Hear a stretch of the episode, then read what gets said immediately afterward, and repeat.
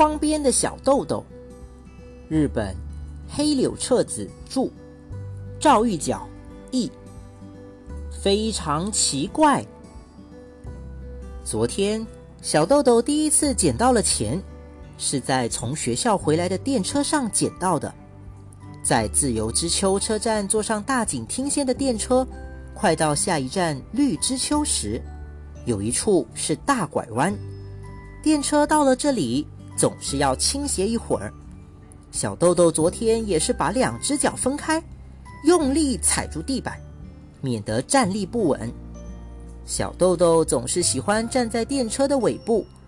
如果朝着电车前进的方向来看，就是在右边车门的旁边。这是因为，到了小豆豆要下车的那一站时，是右边车门打开，而且这个车门离车站的台阶最近。昨天，就在电车要倾斜转弯的时候。小豆豆发现脚边有一个东西，好像是钢镚，但是以前有一次也以为是钱，捡起来一看，才发现是个纽扣，所以小豆豆心想，要仔细看一看，再判断是不是钱。电车转过弯之后，开始笔直的前进，小豆豆把脸凑上前去，仔细看了看，一点不错。果然是钱，是一枚五分硬币，可能是附近的人掉的。电车倾斜的时候滚到了这里吧？可是那时候只有小豆豆一个人站在那里，怎么办呢？小豆豆想起了不知谁说过，捡到钱的时候立刻交给警察。不过电车上并没有警察。正在这时，电车最后面的乘务员室的门开了，乘务员走到了小豆豆的这节车厢里。小豆豆也不知道自己是怎么想的，右脚飞快地踩在了硬币上面。乘务员经常见到小豆豆，已经很熟悉了，看到他就微笑着致意。可是小豆豆这时的心思都在右脚下面，不能像平时笑得那么欢畅。只是微微回报了一笑。这时候，电车到了小豆豆要下车的前一站——大冈山。对面的车门打开了，不知为什么，比平时多上来了好多大人，挤在小豆豆的身旁。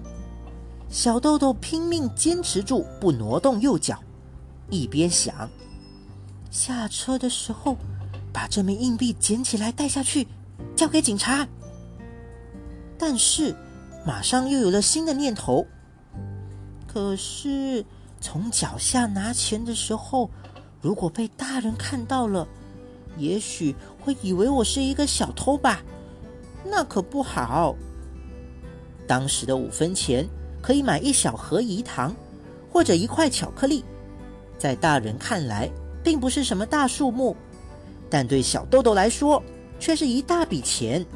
他不由得非常担心。对了，我可以小声说：“哎呀，我的钱掉了，这可得捡起来，然后再捡起来，那大家就会以为是我的钱了。”但是立刻又觉得不妥。如果我这么说的时候，大家都朝我这儿看，也许会有人说：“那是我的钱。”哎呦！那就很可怕了。左思右想的结果是，在电车快到站的时候，小豆豆蹲下来，装作系鞋带，悄悄的捡起了那枚硬币。小豆豆满头大汗，手里握着那枚五分硬币，站到了月台上，不由得很疲倦了。而且，如果从这里走到很远的警察亭去交这枚硬币，回家就要晚了，妈妈会担心的。所以，小豆豆一边咚咚的走下车站的台阶，一边认真的想着。终于想出了一个办法：今天先谁也不告诉，明天把钱带到学校去，和大家商量一下该怎么办。而且，学校里还没有别的孩子捡到过钱，一定要给他们看看，这就是我捡的钱。接着，小豆豆开始考虑藏钱的地方。如果带回家，妈妈也许会问：“咦，这是怎么回事？”所以呢，不能带回去。于是，小豆豆钻进了车站旁边的小树林里。藏在这里的话，谁也不会看到，而且好像不会有人进来，是个很安全的地方。小豆豆用木棒挖了一个小坑。把那枚珍贵的五分硬币放到坑的正中间，然后盖好土，又找来一块样子特别的石头，放在上面作为标记。忙完之后，小豆豆走出小树林，急急忙忙的赶回家。平时啊，小豆豆总是不停的说着学校的事情，总要妈妈提醒说：“到睡觉时间了”，才肯罢休。但是那天晚上，小豆豆没怎么说话，就早早的睡了。一觉醒来，到了今天早上，小豆豆立刻想起了自己秘密埋藏的宝贝，不由得激动万分。小豆豆比平时早一点出了家门，一边和洛基玩着赛跑游戏，一边钻进了小树林里。找到啦！找到啦！昨天小豆豆放的那块用来做标记的石头，还好好的待在原来的地方。小豆豆对洛基说：“给你看一样好东西。”说着，小豆豆离开石头，把坑挖开。但不可思议的事情发生了，那枚硬币已经消失得无影无踪。小豆豆还从来没有遇到过这么奇怪的事情。